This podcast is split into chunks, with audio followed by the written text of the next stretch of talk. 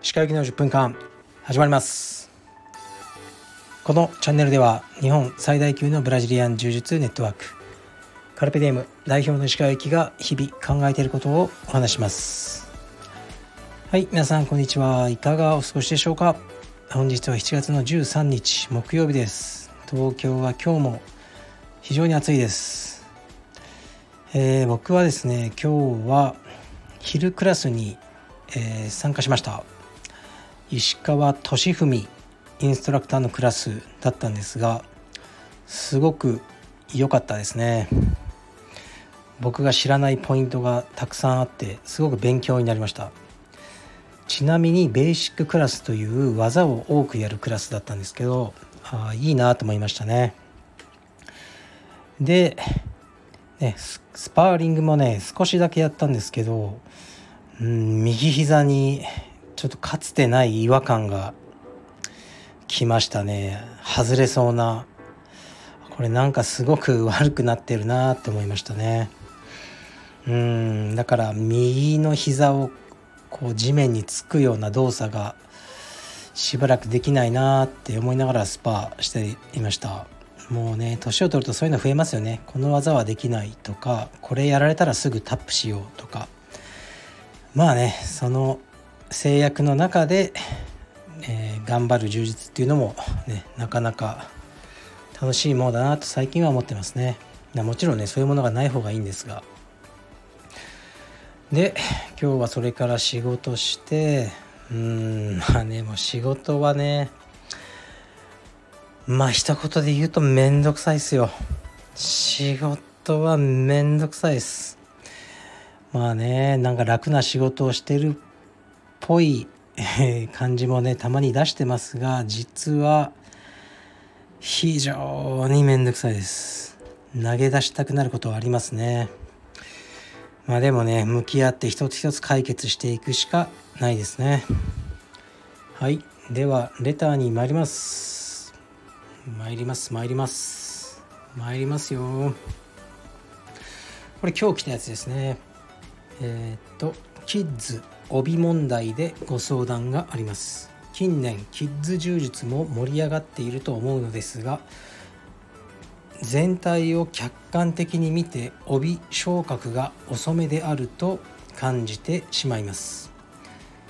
試合で勝ってほしいという思いがそうなってしまうのでしょうか。勝利というのが大きな意味を持つことは理解できますがそのために帯色の、えー、評価をしてしまうと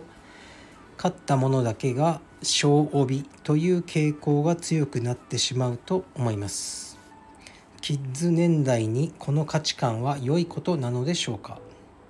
勝敗を超えた柔術の楽しさ喜びがあるからこそ今の柔術ブームがあるような気がしてなりません。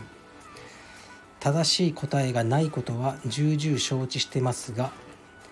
柔術キッズその先柔術界全体の発展のためにご意見をお聞かせ願えればと思います。はいありがとうございます。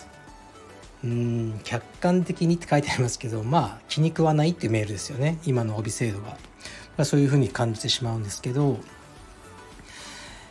うんまず厳しいんですかね帯の書。これはカルペディエムのことを言ってるのか、まあ、その柔術界全体のことを言ってるのかどうかわからないですけど帯のこれちょっとね難しい話になりますけど全体的に厳しいんだったらもう厳しくないですよね。それが当たり前だから。言っておられる意味分かりますかね。みんなの身長が1 9 0センチだったら全体がね日本の。もう1 9 0センチの人が背は高くないってことですよね。そこは相対性の世界なんで背が高い低いかは。ですよね。で全体的に同じようなことで全体的に厳しいんだったらもうそれは厳しいじゃなくてそれがスタンダードです。でそれは変えられません。もし特定の道場もしかしたらカルペディエムが厳しいっておっしゃってる場合のみお答えできるのかなと思いますね。でまあ差はあるでしょうね道場あのによって。でも試合を全ての基準にはしてないと僕は思いますね。でその帯を上げずに、ね、その下の帯で戦わせれば勝てますよね。やはり。ですからそれは勝率は上がると思いますね。でもそれは必ずしもいい方法ではないと僕は思ってますね。でカルピディウムのスタッフも無理に勝たせるために帯を止めてるってことはないと思いますねでこのねメールはねあのーまあ、ちょっと矛盾してると思うんですよね。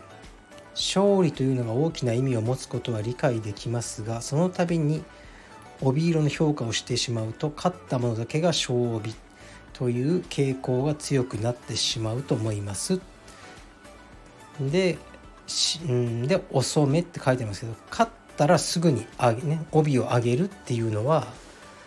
が遅くないですよね。帯帯を出すのが遅いっていうのは勝っても次の帯に上げないって状態を遅いって僕は思うんですね。だからうーんちょっとね全体的に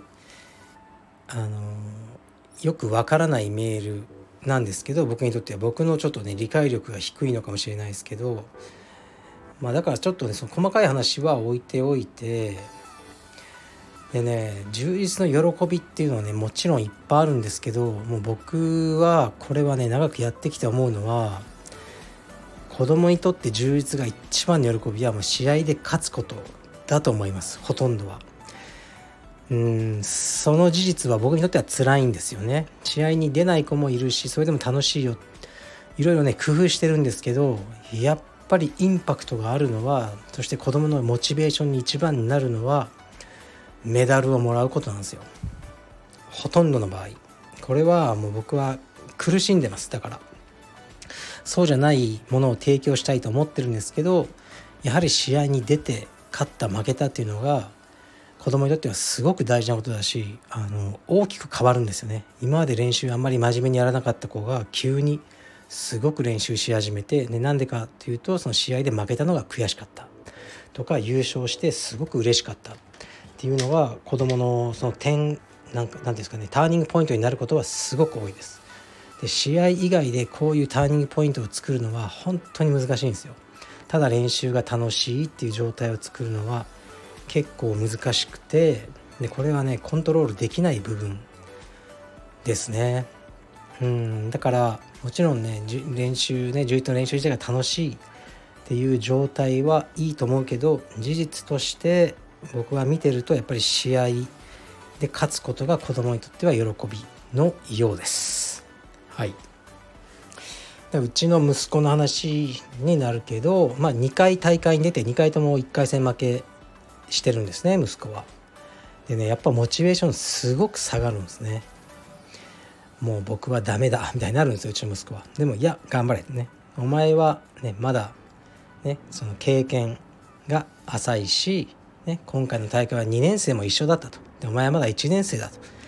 だから、ね、次は勝てるからっていうのことをもう毎日のように言って励まして練習させてるんですけどやっぱ練習自体はねすごく厳しいしやっぱ辛いんですね。でも僕が信じてるのはきっとうちの息子が1年以内ぐらいに試合に勝てるようになると思います。で勝った時に大きく変わるんじゃないかと思ってまあ今あのレスリングをやらしてるんですね。毎日嫌がってましたね。嫌って言うともう僕に怒られるんで言わないけど顔はもう行きたくなさそうですね。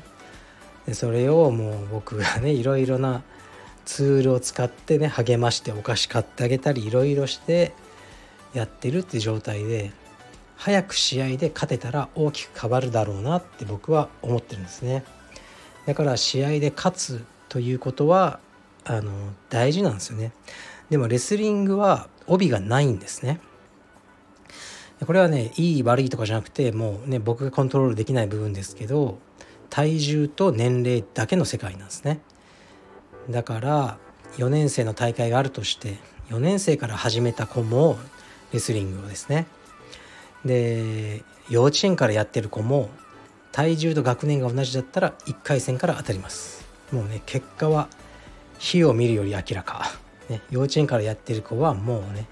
うん20秒以内にボッコボコにしてテクニカルフォールしてしまうっていう感じですね。だから4年生とかから始めにくい競技なんです。レスリングというのはやるならもう1年生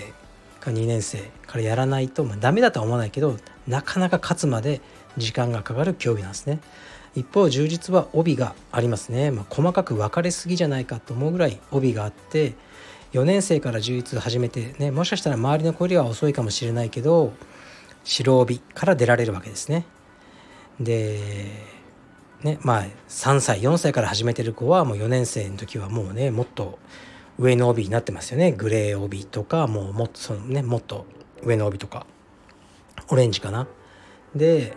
そのレベルで一応できるっていう風になっててだからまあその遅い早いとかは感覚的にはあるかもしれないけどまだね柔術のキッズの帯システムっていうのは